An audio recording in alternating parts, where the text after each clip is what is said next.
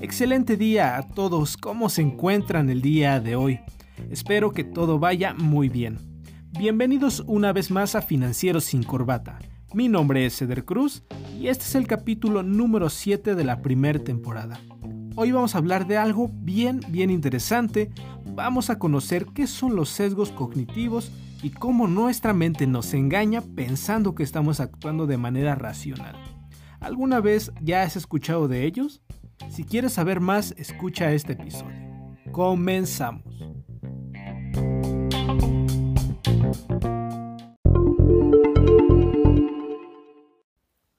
¿Qué tal amigas y amigos? Espero estén pasando un excelente día. Muchas gracias por estar nuevamente escuchando este podcast. Poco a poco vamos creciendo y es gracias a ustedes. Y bueno, vamos a comenzar. Hoy hablaremos de un tema muy interesante. Vamos a platicar de lo que es la economía conductual y los sesgos cognitivos. Así que vamos a entrar un poco en contexto. Todo comienza por allá en la década de los 70, cuando los psicólogos israelíes Daniel Kahneman y Amos Tversky introducen los conceptos de sesgos cognitivos y de la economía conductual. De acuerdo al texto Economía Conductual, Principios Generales e Implicaciones del autor Gustavo A. Esguerra, nos dice que estos autores propusieron integrar conceptos de la psicología cognitiva al análisis económico especialmente para estudiar la toma de decisiones económicas bajo condiciones de incertidumbre.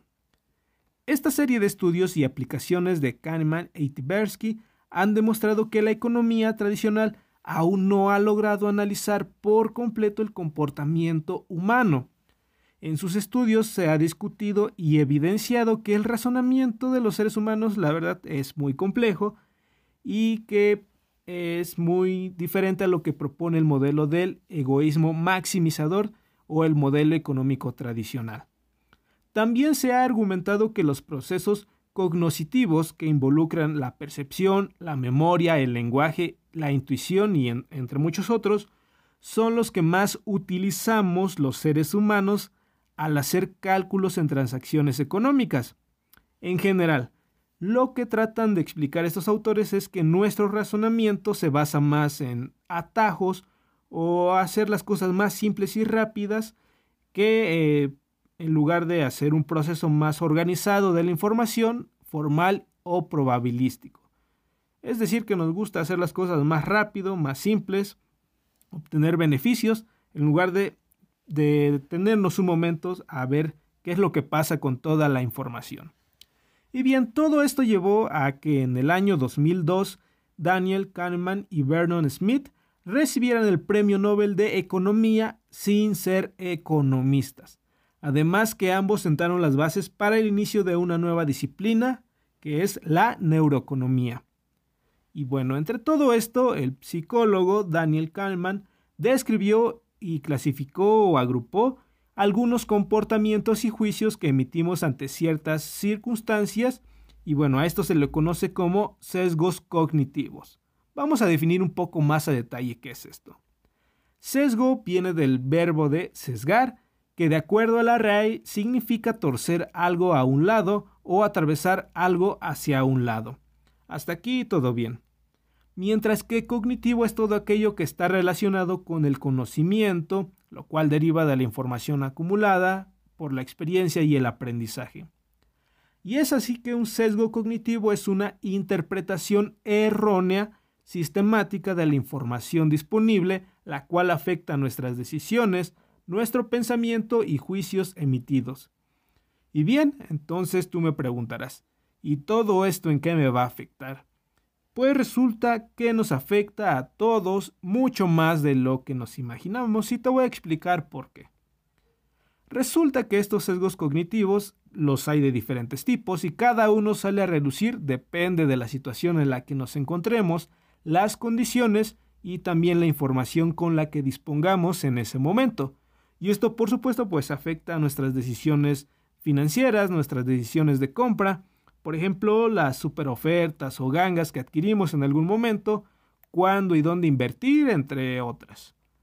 Pero, ¿cuáles son estos sesgos? En realidad, pues existen muchos, pero en esta ocasión vamos a platicar de los más interesantes. El primero es el sesgo de confirmación. ¿Cómo funciona este sesgo? La mayoría de las veces siempre buscamos información que confirme una idea que asumimos como verdadera, pero no necesariamente lo es, y esto muchas veces es un error, ya que no hacemos un análisis de cero para confirmar si algo es verdadero o falso. Es decir, hay una tendencia a no cuestionar ideas nuevas de algo que ya conocemos y solamente aceptamos aquellas que apoyen nuestra creencia. Primero, eh, reaccionamos de forma emocional a información que rompe con esta idea o la creencia y hasta mucho después nos ponemos a pensar el por qué sí o el por qué no nos agrada esta nueva información. ¿Qué pasa si de repente te hablan mal de un producto que llevas usando ya desde hace mucho tiempo? O tal vez si hay de repente un escándalo de alguna empresa que te gusta o encontramos información de nuestra figura pública favorita que no coincide con el concepto que tenemos de él. Realmente aceptaremos más rápido la información que apoye nuestra idea anterior, algo que supuestamente ya conocemos, antes que la nueva información. Pero tranquilo, que no es tu culpa, actuamos de forma inconsciente y es nuestra mente que nos está engañando y está acostumbrado a trabajar de esa manera. El segundo es el sesgo de ilusión o control. A nadie le gusta perder, y esto nos lleva a asumir de forma errónea que somos capaces de controlar todo aquello positivo que nos sucede, y todo lo negativo ha sido por causas aleatorias, externas, que se escapan a nuestro control. Puede pasar mucho en tema de inversión en bolsa. Si durante una jornada obtuviste ganancias y el valor de tus acciones creció, y es muy seguro que se suma que fue por las buenas decisiones que tomaste al invertir y porque eres muy inteligente y sabes mucho. Pero si ocurre lo contrario, si obtuviste pérdidas, seguramente justificaremos a que se debe más a la situación del mercado, más que a una mala decisión o realmente a la falta de conocimiento y experiencia. Lo que sea antes de asumir la culpa. Sucede mucho también en los juegos de azar. Si gané es porque soy muy inteligente y sé bien mis apuestas, pero si no gano es más seguro que se deba a situaciones externas, tal vez mala suerte. Lo mismo podría suceder cuando un negocio funciona o quiebra. El tercer sesgo, y también este es uno yo creo que nos vamos a identificar muchísimo, es el sesgo del presente. Quiero resultados hoy. Nuestra mente ha evolucionado a través de los años, permitiéndonos actuar de manera más rápida y tomar decisiones al instante con poca información. Esto nos ha permitido, sobre todo, sobrevivir, pero no siempre es bueno, ya que nuestro cerebro, al estar tan acostumbrado a resolver situaciones en el aquí y el ahora, también está acostumbrado a ver resultados rápidos y favorecedores. En otras palabras, inconscientemente buscamos beneficios hoy sin tener en cuenta que en el futuro puedes obtener mejores resultados. Y esto se debe, de esto hay muchos ejemplos también. La palabra que podría definir esto es procrastinar. Y esta es, esta es la palabrita mágica. Un ejemplo muy sencillo. Llevar una dieta. Prefiero mantener cierto placer al seguir consumiendo cualquier otro alimento que mantener una dieta adecuada que me va a dar beneficios en el largo plazo. El segundo, hacer ejercicio. Mejor el día de hoy veo una serie o una película o lo que sea más importante en este momento antes que comenzar o llevar una rutina de ejercicio que en un futuro me va a dar beneficios pero como no puedo notar los resultados el día de hoy, no me da placer hacerlo, no lo hago o lo pospongo. Otra cosa bien importante, el ahorro. ¿Cuántos de nosotros compramos cosas supuestamente necesarias el día de hoy, pero que seguramente no lo son? ¿Qué pasaría si ese pequeño gasto o todos estos gastos hormigas se convierten en ahorro? Me dará mayores beneficios y en algunos años y más si se complementa con un plan adecuado de inversión. El número 4, sesgo de ancla y pon mucha atención en esto, que es algo que siempre pasa y en cualquier lugar. Este es utilizado mucho por las tiendas al querer vender sus productos. es una tendencia a tener demasiado en cuenta la información inmediata anterior para tomar una decisión. Un ejemplo interesante es cuando en los infomerciales venden un producto y conforme avanza el anuncio van rebajándolo hasta llegar a su precio real.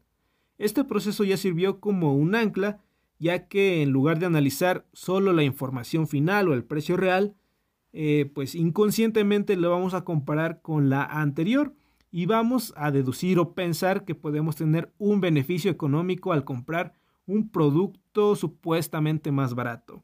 Esto ocurre también eh, con las ofertas y todas estas promociones en tiendas departamentales. Toda la información que nos bombardea de todos los lugares, pues sirve como ancla para que terminemos comprando un producto. Esto es algo bien interesante y la verdad admitir que he caído muchísimas veces en esto. Eh, lo recomendable y lo que dicen los expertos es comparar entre tres o cuatro productos, ver si realmente hay un beneficio, si hay una rebaja y no comparar más allá de esto, porque te puedes saturar de información y puedes caer en el sesgo de ancla. Así que mucho cuidado con esto, ya sabes cómo funciona y pues a cuidar ese dinero y a realizar compras conscientes. El sesgo número 5 es el sesgo del optimismo. También estoy seguro que te vas a identificar. A mí no me va a pasar, todo va a estar bien. Puede ser una sensación agradable y reconfortable, que incluso me atrevería a pensar que es buena en cierta medida, pero que nos puede llevar a tomar riesgos innecesarios para el futuro. Tendemos a creer que tenemos el control sobre cosas que nos rodean cuando no es así. ¿Qué pasaría si no nos ponemos el cinturón de seguridad? Pues seguramente a mí no me va a pasar nada, van a decir muchos.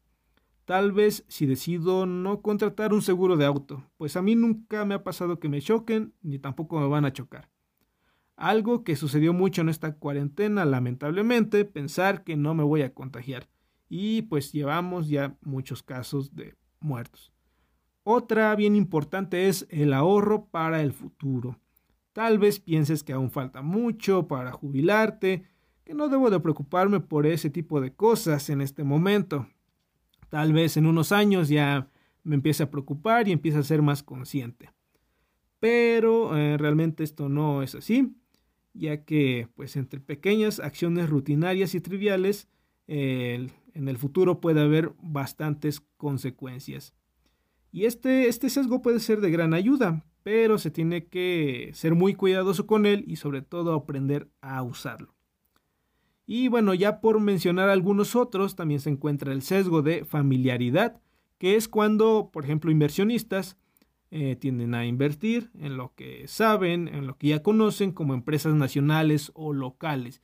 Y como resultado, pues sus inversiones no van a diversificarse lo necesario y lo que puede incrementar el riesgo de una pérdida del valor en sus acciones. También las emociones influyen mucho en la toma de decisiones, ya que muchas veces pues, hay tensiones emocionales como la ansiedad, la ira, el miedo, y esto puede influir a no tomar decisiones racionales. Y ya para finalizar, mencionar que existen pues bastantes, bastantes sesgos cognitivos, que en esta ocasión no hablamos de todos, porque nos llevaría bastante tiempo, pero sería un buen ejercicio que investigaras un poco más sobre ellos. Lo principal es tener en cuenta eh, que nuestras emociones, nuestras creencias y la forma en que racionalizamos influyen de manera directa en los mercados y en toda una economía.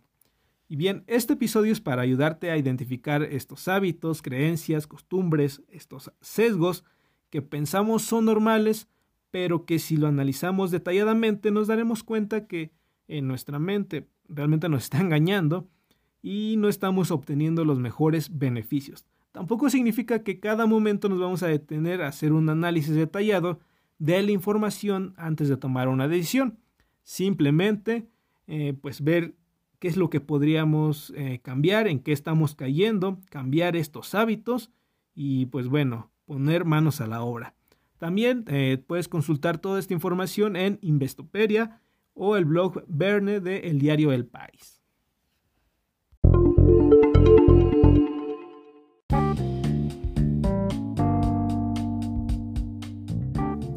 Esto es todo por el día de hoy. Gracias por tomarte un momento de tu día y escuchar este podcast. Recuerda seguir a arroba financiero sin corbata en Facebook e Instagram y también puedes escuchar todos los episodios en Spotify, Anchor y Google Podcast. Nos escuchamos la siguiente semana con un tema nuevo. Pásala excelente. Hasta luego. Bye.